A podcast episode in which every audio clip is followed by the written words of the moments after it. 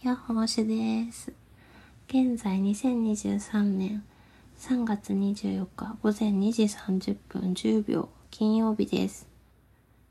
なんか久しぶりのラジオです。よろしくお願いします。なんか、今日は、あの、私昨日ちょっと腰を痛めてしまって、なんか今朝とか午前中もその腰の痛みでこう冷や汗出てくるって感じすごい調子悪かったんですけど なんか帰ってきてさっきまでもう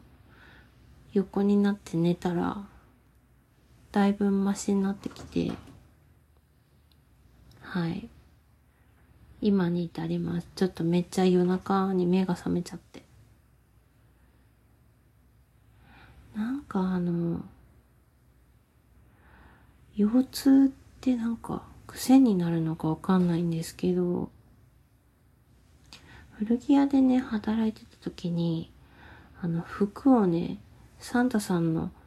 袋みたいなのにいっぱい詰めて倉庫にこう運んで、あの、店の在庫が少なくなったら、そっからまた出してくるみたいな作業があって、なんかその服のめっちゃ入った袋みたいなのを台車で倉庫まで運んでたんですけど、なんか台車取ってくるのめんどくせーってなってて私いつも。なんかもうほんとサンタスタイルで運んでたんですね。あの、でもある日そのサンタスタイルでよっこいしょってこう担ぎ上げた時にめっちゃぎっくり腰になって、なんかそっから癖になったのか、なんかやたらとね、ことあるごとに腰が痛くなるんですよ。なんか最近、腰痛くなるきっかけで多いのは、お風呂入ってる時になんか体洗うじゃないですか。で、体洗ってる時になんか私、結構ね、あの、なんて言ったらいいんでしょう。なんかボディタオルでこう体をね、こする時に、あの、立ったまま足の裏とかやっちゃうんですよ。あの、片足で立って、中腰になって、あの、もう一方の足の裏をちゃんとこするみたいな。なんかその時にね、よくぎっくりになっちゃうんですよ。で、なんかそれに気づいてからは、あの、もうちゃんとね、座って足の裏洗うようになったんですけど、なんか、この間もなんかもう座るのめんどくさくなって、立ったまま行ってたらね、なんかピキってなっちゃった気がして、でもその時はなんかそんなに、あ、なんかいつもよりは大丈夫だなって思ったんですけども、次の日、昨日の朝か、昨日の朝もう起きたらもうめっちゃ痛くなってて、なんかもうほんと、まあ、全部自分が悪いんですけど、みんなほんとぎっくり腰には気をつけてください。もうマジで痛い。なのでちょっとすっごい今日テンション低くて、はい。なんかでも目は覚めちゃったので、ラジオを撮ってます。はい。みんな腰痛気をつけてください。マジで。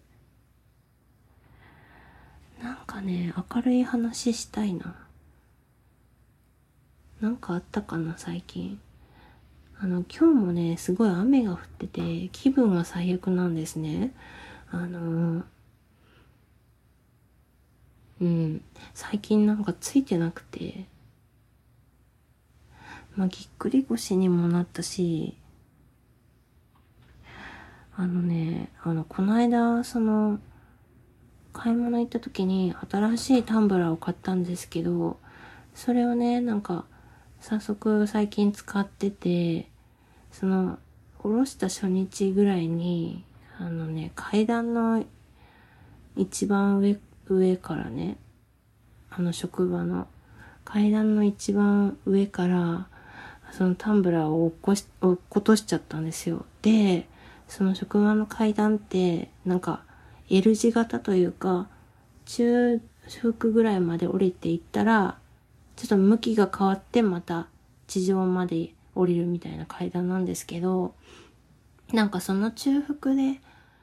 止まってくれって思ったんですけど、タンブラー、なんかトーントーントーンってすっごい跳ねながら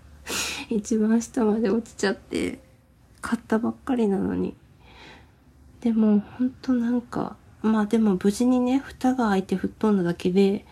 あの、壊れなくてね、あの、使える状態ではあったんで、よかったんですけど。うん。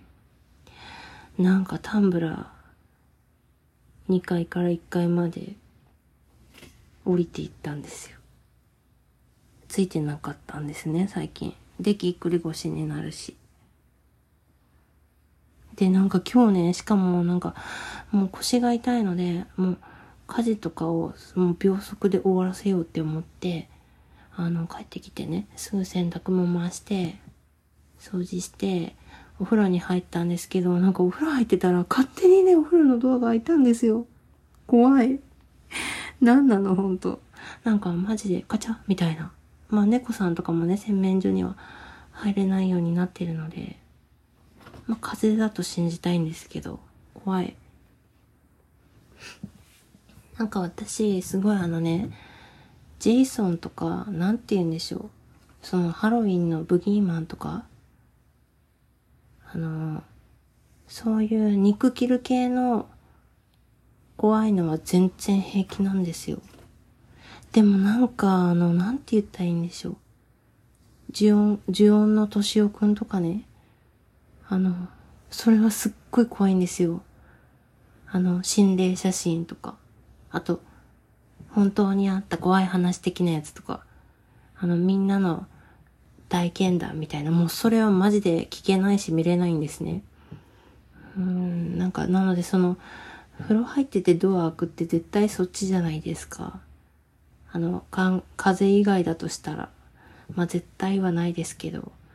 もうだから本当になんか、恐ろしすぎて、はい、なんかテンションが下がってるので、ラジオを撮ってテンションぶち上げていこうと思います。うんとね、あの昔、昔だ、昔だったのかな？何年も前かの話なんですけど、なんか友達が、あの、貞子 VS かや子っていうね、あの日本のホラーの映画の試写会が当たったよとか言ってなんか試写会っていうか、なんて言うんでしょう、その上上映チケットを、なんか当たったのかな？チケットだったのか、何だったかまあ忘れたんですけど、なんかしかもその、貞子 VS、あ、かや子っていうのは、まあ、貞子はね、あの、ザ・リングの貞子さんで、かや子は、あの、呪音のかや子さんなんですけど、まあ、そんなね、もう、ジャパニーズホラーのディーバたちが戦うみたいな。まあ、そういうね、クイーンたちの戦いの映画の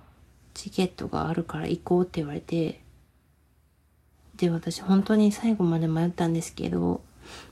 まあ行ったんですよ。で、そしたらね、なんかその、貞子 VS かや子のチケットが、あの、普通にこうね、座って見るやつじゃなくて、なんかあの、MX4D みたいな、あの、すごい、なんて言うんでしょう、座席が動いたりね、水がピュって出てきたりとか、なんか、あの、足首のところわさわさって風が吹いたりする系のやつだったんですよ。なんでって思って。で もなんか、それもうね、もう映画館来ちゃったから行くしかないじゃないですか。んで、なんかまあその、貞子 VS かや子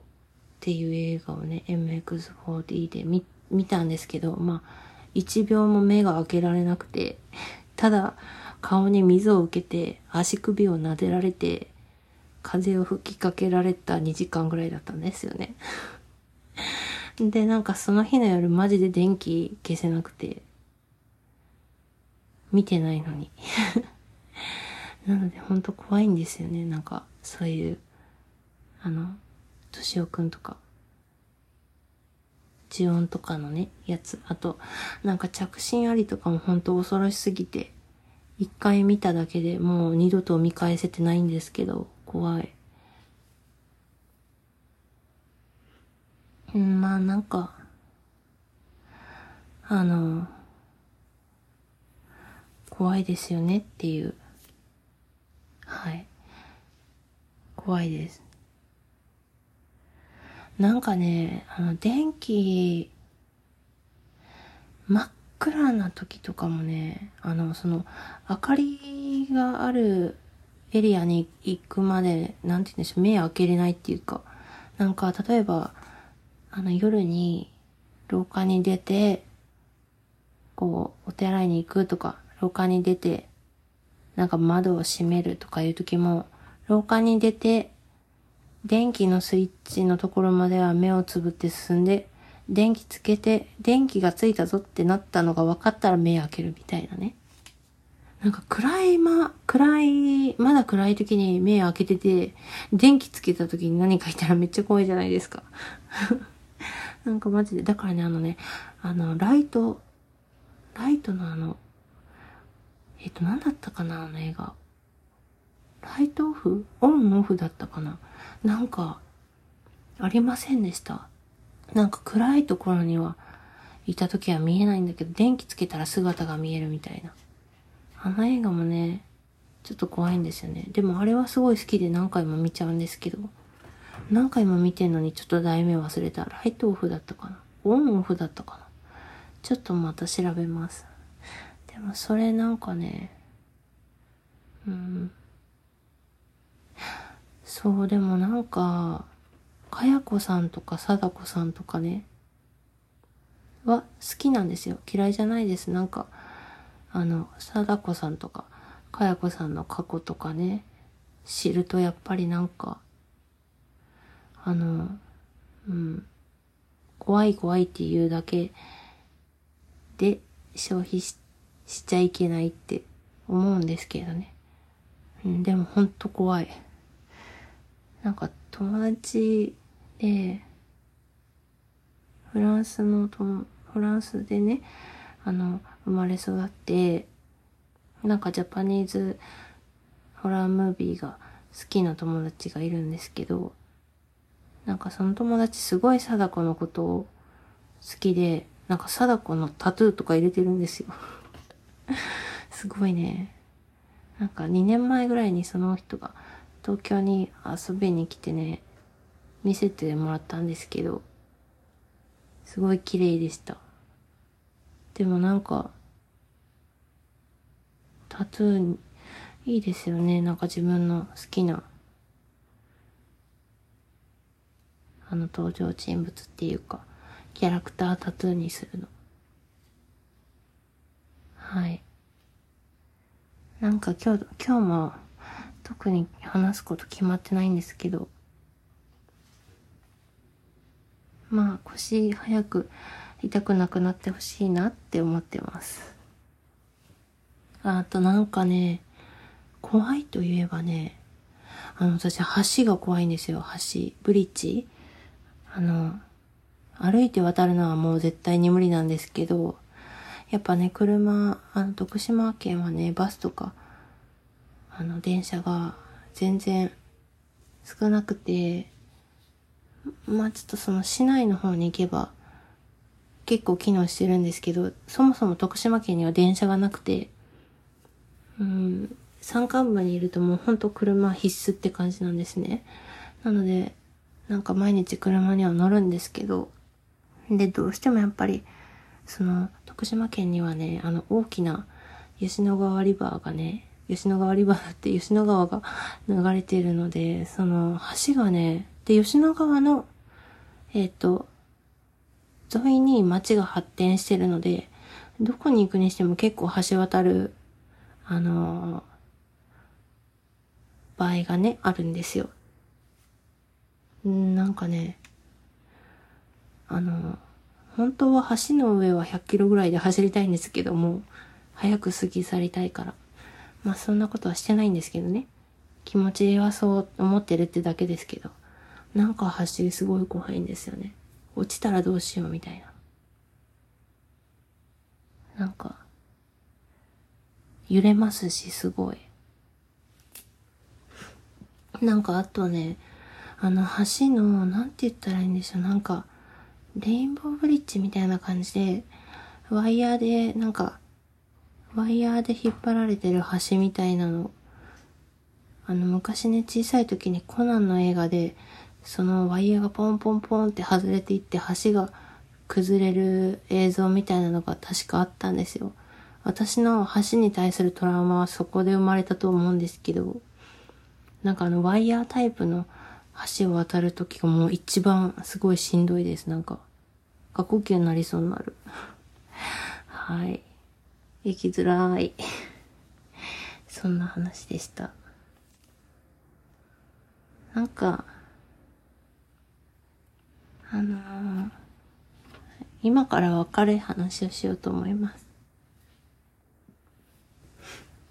なんかね、あの3月の21日が、あの、宇宙の元旦だったらしいんですよ。明けおめ。なんかね、宇宙元旦っていう宇宙規模のハッピーニューイヤーだったらしいんですよね。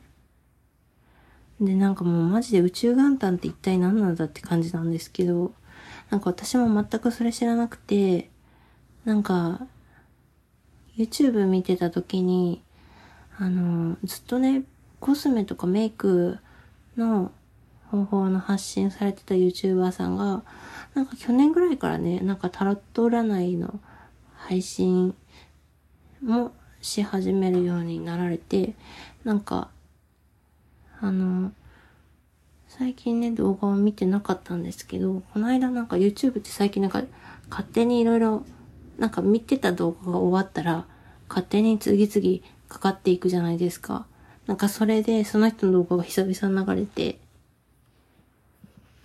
あ、なんか久しぶりだって思って見てたんですよ。なんかそしたら、あの、その人がタロットカードをね、なんかリーディングする回で、なんか3月21日は本当にやばい日ですみたいなこと言ってて、まあ宇宙元旦で、あとなんか、虎の日とかも言ってました。虎の日っていうのが何かわかんないんですけど、まあなんせ3月21日は、すごくいい日で、あの、何かを始めたり、何かを片付けたりするのがいいですよって言ってました。はい。宇宙元旦らしい。宇宙ってなんか、何年なんでしょうね。なんか地球は2023年じゃないですか。宇宙は一体なんか、何千何年なんだって、ちょっと気になったので また調べる、調べてみたいと思います。はい、今日も全く話すこと決まってなくて、今日すごいなんか腰も痛いので、ゆるゆるラジオになると思います。なんか徳島ニュースとか挟もうかな。最近の徳島ニュースみたいな感じで。最近はね、あのー、4年ぶりに、徳島県はね、徳島マラソンっていうのを開催したみたいです。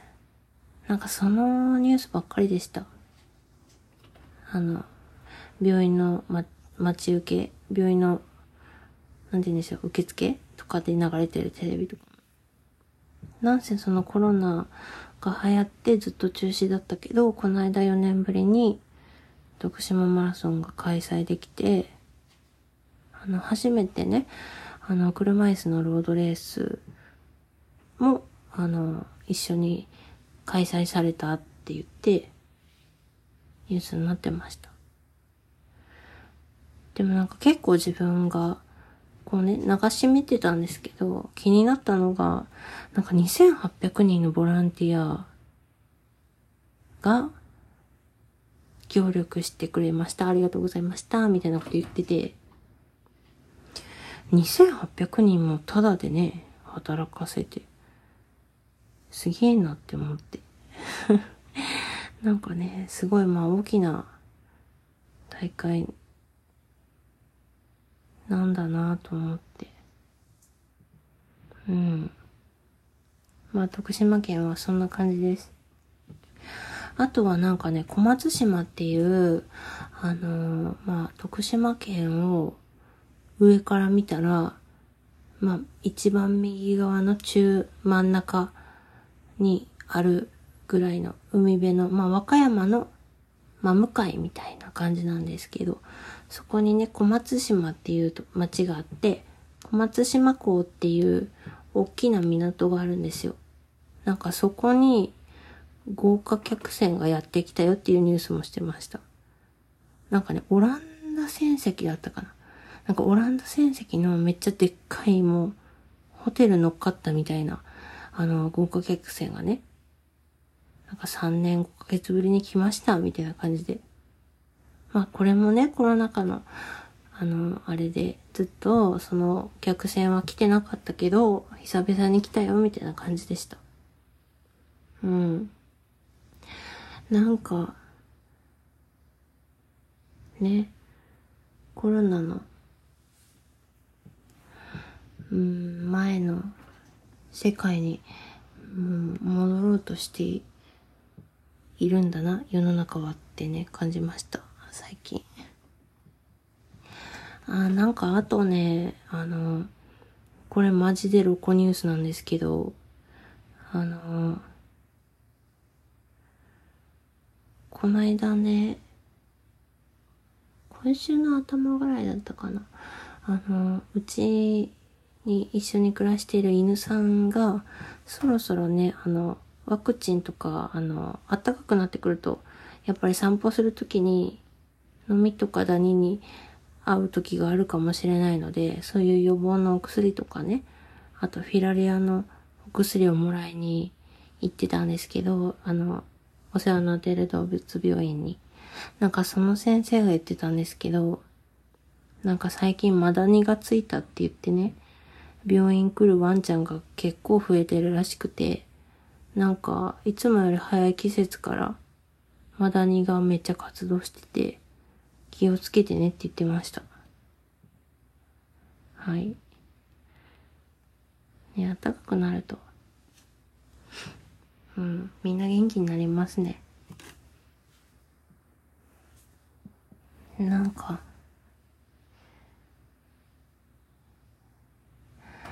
徳島県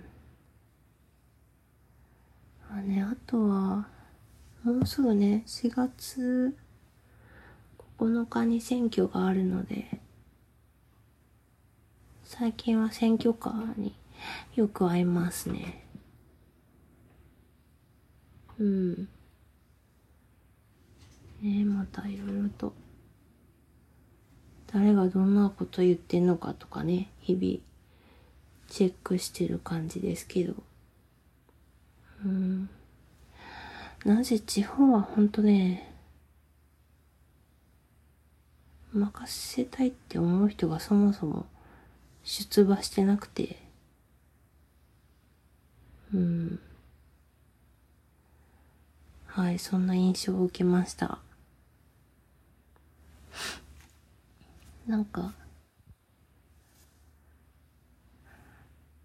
ね、なんか人間ってほんとどっか痛いとマジで元気出ないですよね。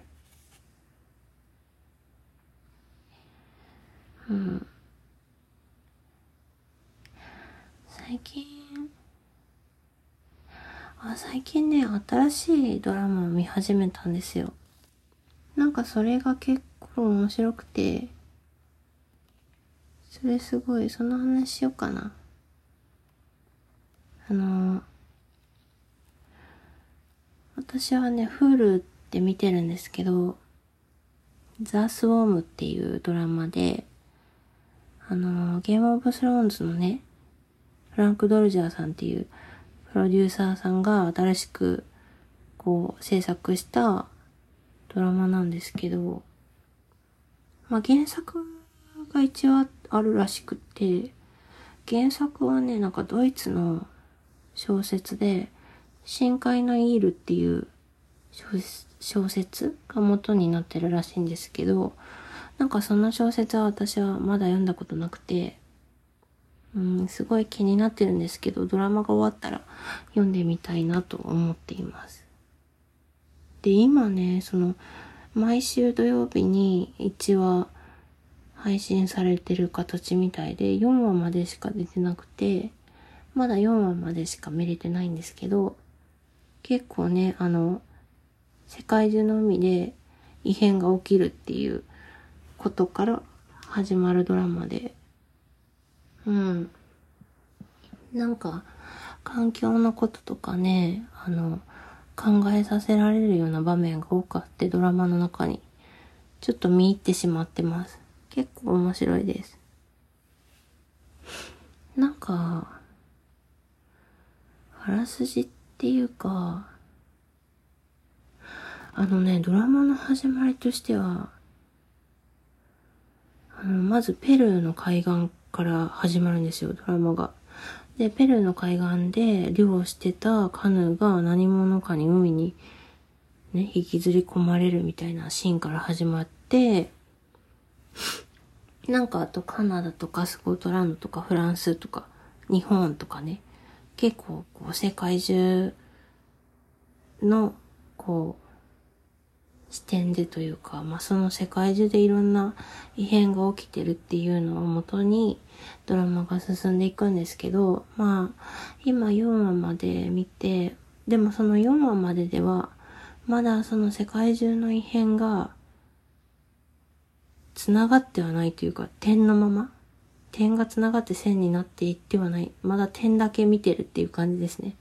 今から多分これが全部繋がっていくんだろうな、みたいな感じの話なんですけど、なんか結構ね、その、各部門の研究者の人とか専門家とかスペシャリストの人たちが、あの、異変にまず気づいていくんですよ。なんかまあその、カナダのバンクーバー島にあるなんか海洋施設みたいなところも、あの、そのドラマの中心中心というか、まあ、その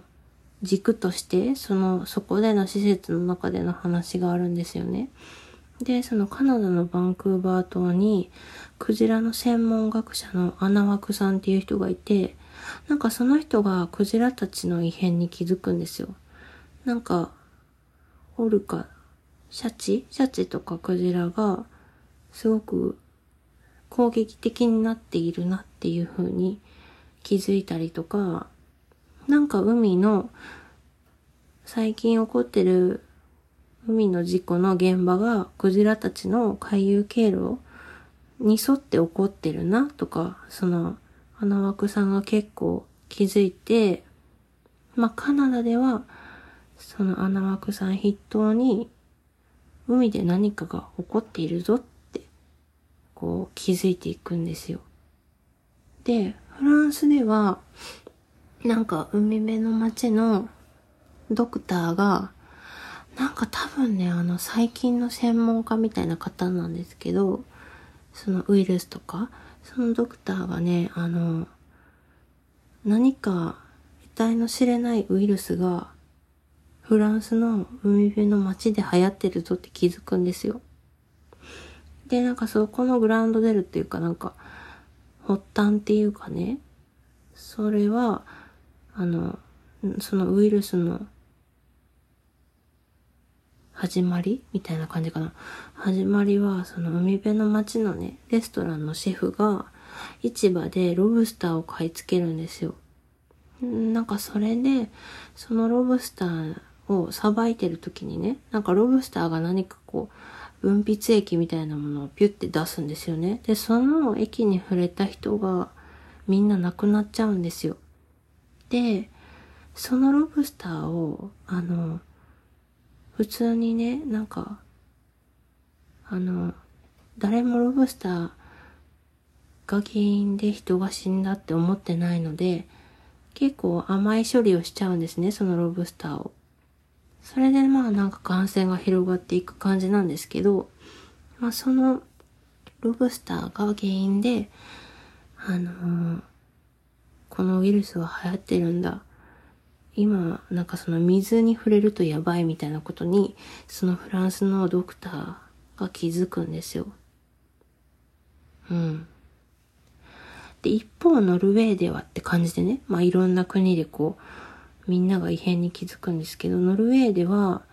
なんか、あの、エネルギーを開発してる会社に、海洋研究所の教授みたいな人が、あの、協力関係にあってね、その会社と。なんか開発を進めてる時に、こう、新しい資源を探すために、なんか、海をこう、掘ったりしてるんですよ、海の中を。なんかその時に、あの、新種のね、アイスワームみたいな、なんか、ミミズみたいな、まあ、海の中にいるミミズみたいなものが繁殖していることに気づいたり、うん。なんか、なんて言うんでしょう、こう、新しい新種のカニだったり、なんか急に変異した貝がいるっていうことに、まあその人たちは気づくんですね。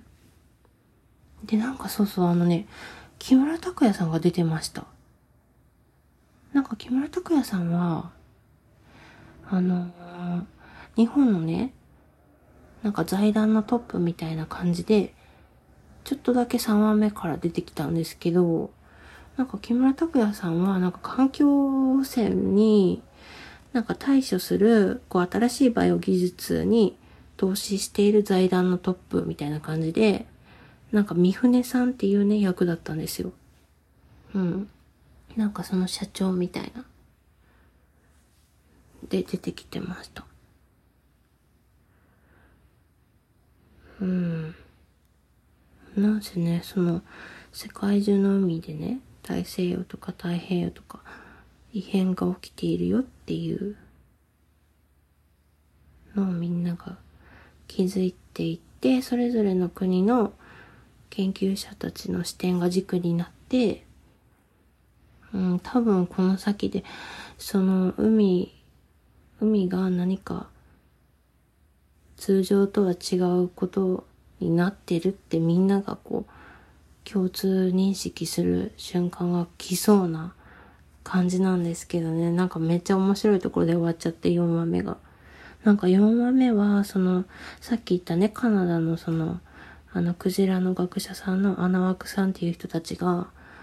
クジラたちの鳴き声に似た音の正体を探るんですよ。なんか、こうちょっと超音波みたいな音を聞いてたら、なんかクジラに似てるけどクジラじゃねえわみたいな声が聞こえるんですよ。で、まあ、その正体を探るために、あの、クジラにね、なんか寝ているクジラの体にちょっとカメラをピッてくっつけて、そのクジラの視点で海の中をこう見るんですけど、その時に深海でなんかすごい発光する何かをカメラが捉えるんですよ。うん。なんかね、それで、まあ、そのなんか、何者かはわかんないけど、なんか光ってるみたいなものが映るんですよ。で、そのカナダでそのアナワクさんたちが見つけた光を、ドイツにいるね、チャーリーっていうね、あのー、まあ、海の生態系を調べてる方がいるんですけど、そのチャーリーさんもね、同僚の研究あの、海洋研究船みたいな船がね、その何者かにそのペルーの漁船のカヌーと同じようにね、引き込まれちゃったんですけど、それの事件を解明していく中で、その船に乗ってた同僚からね、送られてきたビデオから、なんかその何かが光ってるのを、船のなんか窓の外に光るものが映ってるのを発見するんですよ。多分その光は、あの、カナダでね、あの、ワクさんたちが見つけた、あの、クジラの体につけたカメラに映った光とおそらく同じものなのでしょうっていう感じで終わっちゃったんですよ。なので第5話にちょっと期待なんですけど、まあなんせ面白くて、うん。なんか南アフリカではね、めっちゃいっぱいカニが上陸したりとか、まあ、すごくね、なんかまだ正体は分かってないんですけど、結構海が切れてんなっていうのは分かるんですよ。なんか人間がやってきたことを返してるんだろうな、みたいな。まあ、そういう感じで私は感じて、うん、なんか環境のこととか考えたりとか、その、ビーガン、多分、チャードイツのチャーリーさんっていうキャラはビーガンなんですよ。私が観測する限りですけど。結構ね、環境のことを真剣に考えてる、まあ、学者さんとか研究者さんたちが出てくるので、そういう部分でもなんか勉強になったり、安心して見れるっていうか。で、生き物は多分、クジラとかイルカは CG で映されてるんでね、そういうのもなんか安心して見れるし、なんか最後まで見届けようと思ってます。で、なんかその、あのー、カナダのね、あの、クジラ学者のアナワクさんが所属している、その海洋研究所みたいなところの、あの、メンバーにね、ジャックっていう人がいるんですけど、そのジャックは元アーミーなんですよ。なんか元軍人で、あの、軍用イルカをトレン、トレーニングしてた、軍用イルカのトレーナーなんですね。でもなんかこう、で、そのイルカに、イラク侵攻でね、あの、嫌いな除去をさせてたみたいなんですよね。そのジャックさんは。で、でもジャックさんはその戦争が終わった後に、そのイルカたちが自然に返して生きていけるわけでもなく、その行き場をなくす姿を目の当たり目の当たりにして、自分たちがやってきた行いを振り返るんですよ。それでなんか、軍用イルカを閉じ込めてた施設を、あの、解放して、軍用イルカを逃がして、その、海軍をね、所属してた海軍を除隊処分になっちゃってる人なんですけど、で、まあその除隊処分になった後、いろいろ就職先が見つかんなかったけど、そのカナダの海洋研究所が拾ってくれたみたいな感じなんですけども、そういうね、なんか、結構こう、いろんなことを、こう調べるきっかけになるようなキャラとかも出てて、うん、すごい、あの、引き込まれました。はいなので5話目も楽しみです。なんか全部で何話あるんだろうそれがまだちょっとわかんないんですけど、またちょっと何話か見たら話したいと思います。今はね、私はフールで見てるんですけど、なんか他でも見れるとこあんのかななんか、とりあえずフールは毎週土曜日に1話、あの、更新してもらえるみたいです。なんかクリミナルマインドついでにクリミナルマインドエボリューションの第5話の話もしましょうか あの、水曜日に、お、おとといの水曜日に、あの、クリミナルマインドエボリューション第5話見たんですけど、なんか確か4話の感想を言わずに来ちゃったんですよね、今日まで。まあ誰も聞いてないと思うんですけどね、あの、エボリューション4話の感想。知りたい人いないと思うんですけど。まあとりあえず、今回5話4話と5話をまとめて、あの、話したいと思います。なんかね、その、犯罪グループのトップにいる人のことの詳細が、あの、BAU のメンバーがね、追ってる、そのいろんな犯、なんて言うんでしょう、事件を、まあ、こういう風に人を殺したいとか、こういうことをして人を飛ばしたいとか爆弾作りたいみたいな犯人たちをね、なんかまとめ上げて、なんかそのインターネットの中でグループを作って、その人たちにこう道具を渡したりしてる、まあその犯罪グループのトップにいる人がいるんですけど、この人のことを全然何も BU はつかめてなかったんですね。でも、だいぶ4話目で、その、そのね、トップにいる人の描写とかも増えて、で、BAU 自身もちょっと情報をつかめるようになってきて、うん、なんかね、で、その犯罪グループのトップにいる人のことを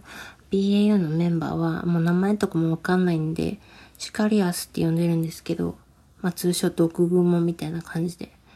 で、その毒蜘蛛さんの情報が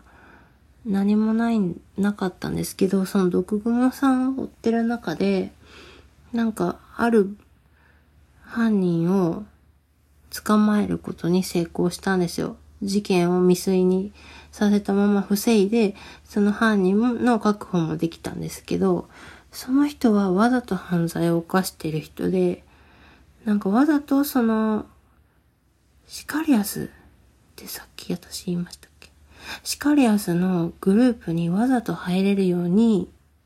あの犯罪を犯してたんですよ、その人は。で、なぜそんなことしてるかっていうと、その人は、あの、妹をね、シカリアスに殺されたって、あの、主張してるんですね。だから自分が、そのグループに入って、そいつの、あの、実態をね、暴いて、あの、リベンジしてやるみたいな感じのテンションの人が出てきて、なんかその人はね、あの、BAU のメンバーの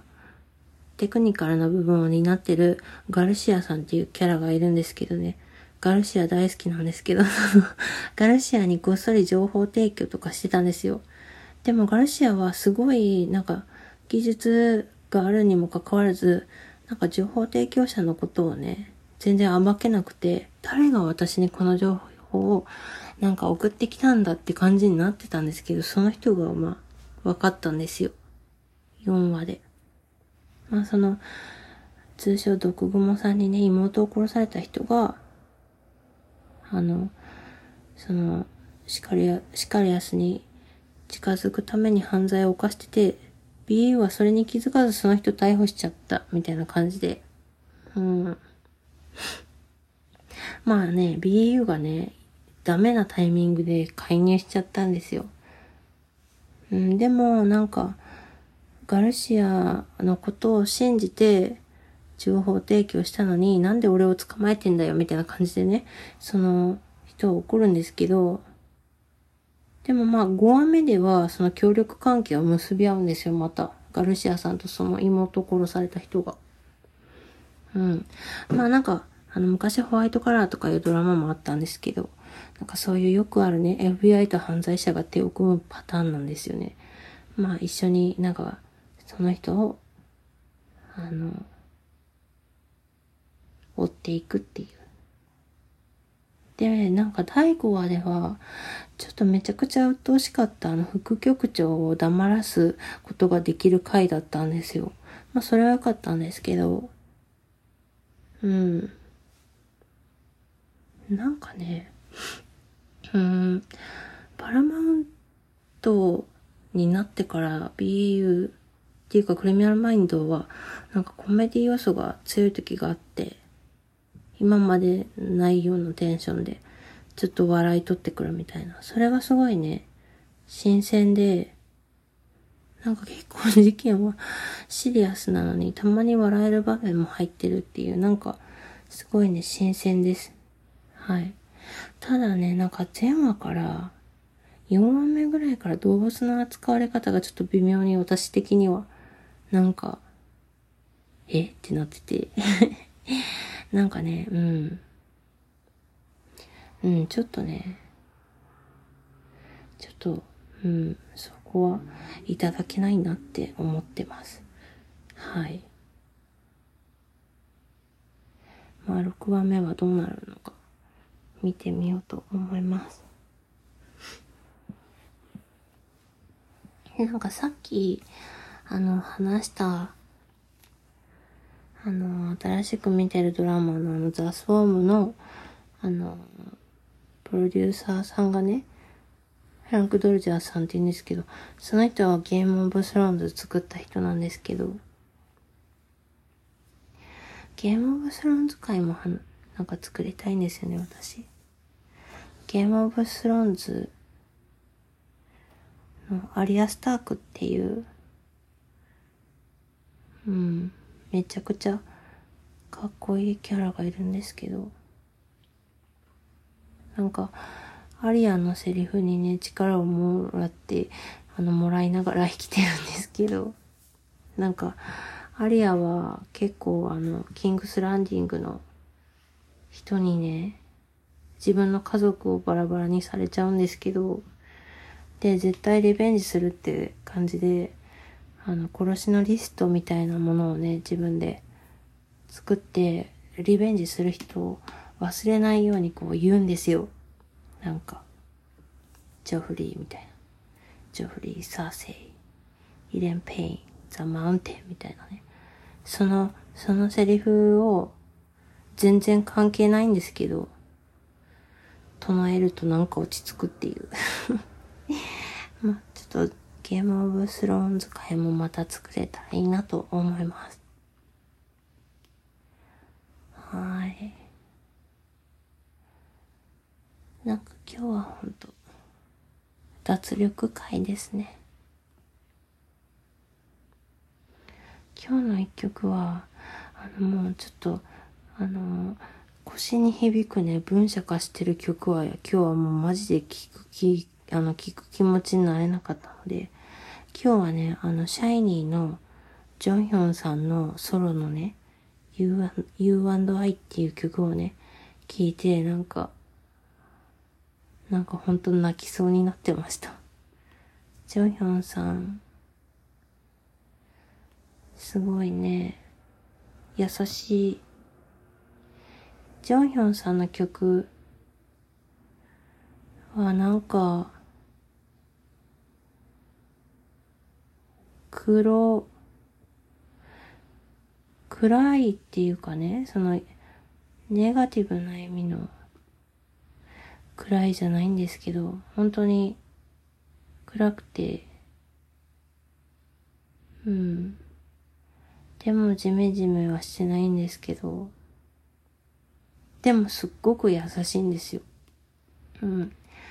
で、なんかこの U&I っていう曲は、なんかその暗さとか、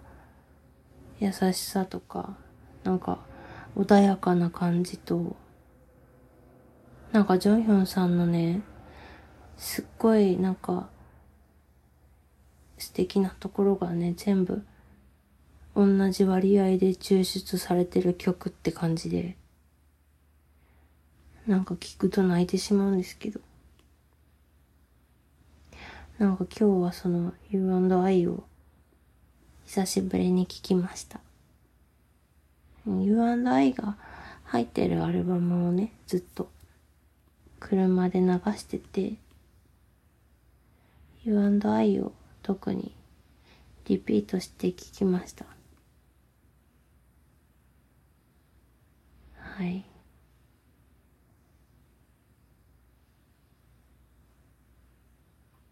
ね。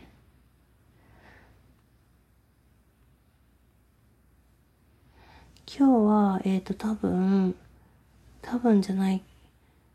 です。あの、今夜ね、24日金曜日の今は午前3時とかなんですけど、夜、夜に、あの、入管法解約の、ね、反対するデモが、東京で、ありますね。なんか私はね、参加できないんですけど、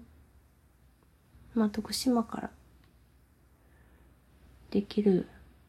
ことをね、あの、署名したりとか、職場で会話に出したりとか、やっていきたいと思います。はい。うん。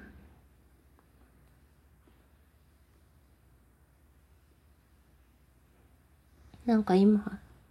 部屋の中が23度ぐらいあるんですよ。暖房とか今日はね、つけてないんですけど、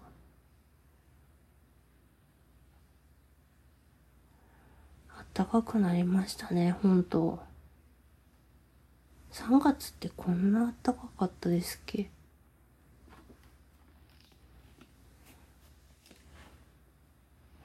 なんかあのね、今週ずっと土曜日とかまで、週の初めの方からちょっとお天気があんまり良くなかったんですけど、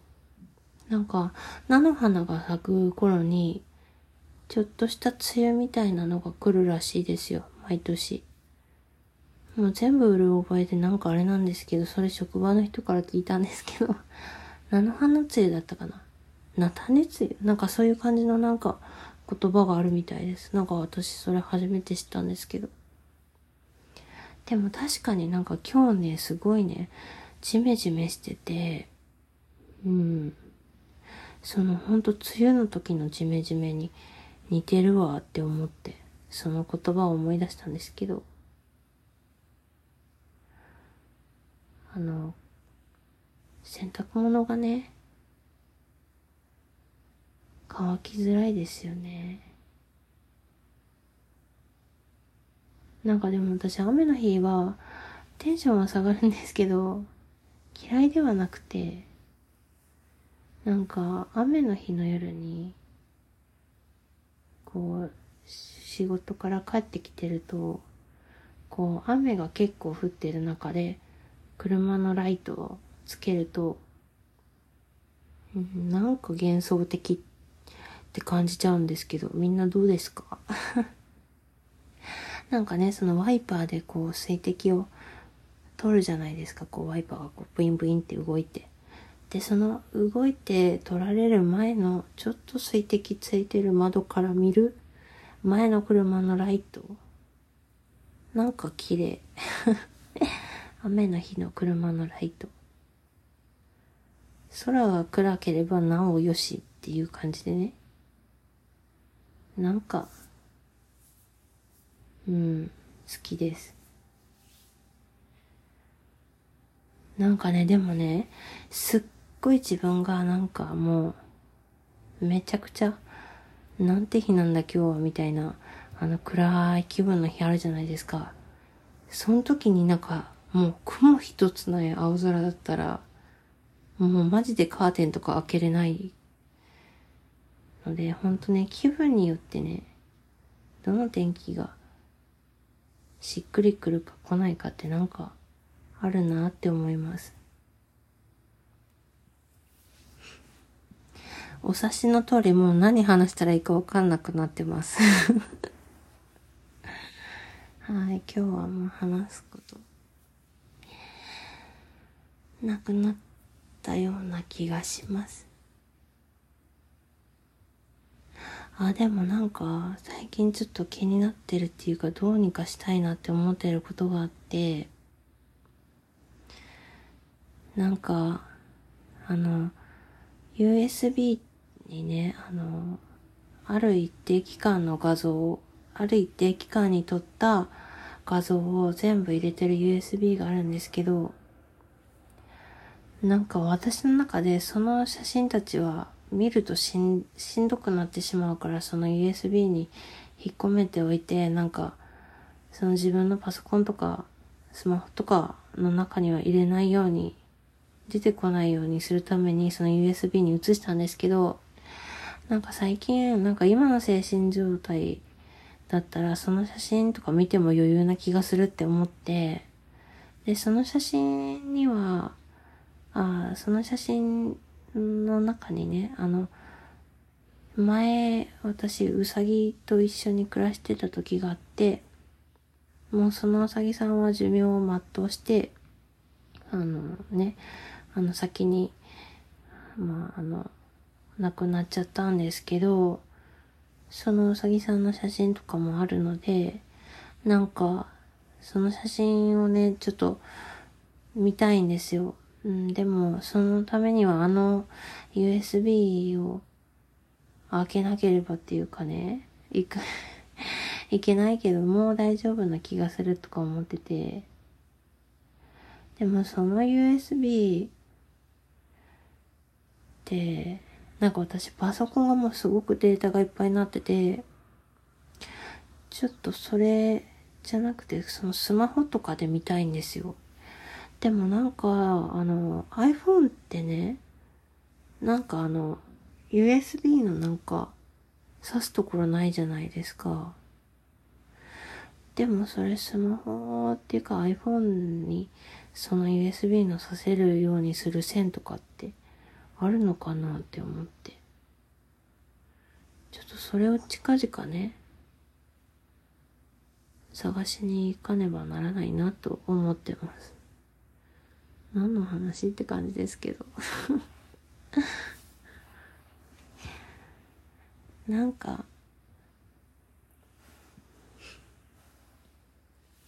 なんかね。なんかきこれ見るとあれ思い出してあれはそのこれは見れないみたいなのはないですか？この曲聴くと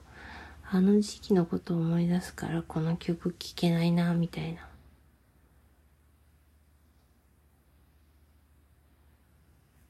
うん。なんかね、別にしんどいとか何かがあったとかじゃないんですけどね。なんか、ただ、ずっと見てない写真見てみようかなって思ってるっていう話です。なんか、今日は、ご飯いっぱい食べたんですけど、お腹空いてて、お腹が鳴ります。今日何食べたっけな？なんかレタスいただいたんですよ、今日。すごい新鮮で。レタスめっちゃ食べて、ご飯もめっちゃ食べました。なんかあと、あのネギの仲間みたいなネギを味噌であえて食べて、あと何食べたかな最近すぐ忘れちゃうんですよね。何食べたかな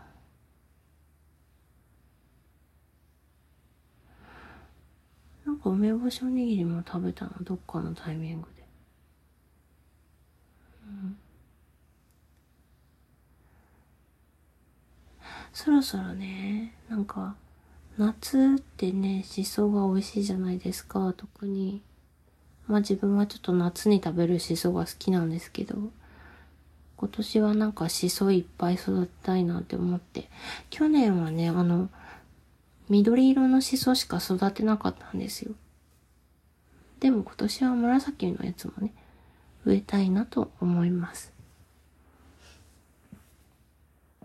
まあ今日はこんなところで終わろうかな。えー、今日はね、ほんと、なん、なんにも、あの、プランですが、そしてすっごいなんかやさぐれた始まりだったと思ったんですけど、大丈夫かな？やさぐれてたけど。まあそんな感じの日もありますよね。なんか本当はムシムシしたりね、暑かったり寒かったりなんで。あと季節の変わり目ってちょっとね、風邪ひいたりしますから。みんな本当体調気をつけてください。もし聞いてくださった方いらっしゃいましたら本当にありがとうございます。なんかね、ラジオ、うん。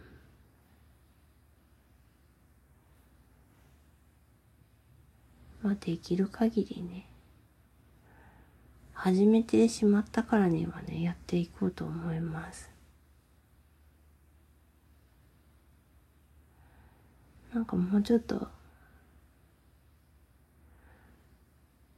このね、暮らしのことを話せたらいいんですけど、うん。もうちょっと落ち着いたら話せるかな。なんかこう、ちょっと年度代わりというかね、そういう時期ってなんか仕事バタバタしますよね。うん。今日はアイスコーヒー飲んでないんですよ。それで元気ないのかも。今日アイスコーヒー全然飲んでない。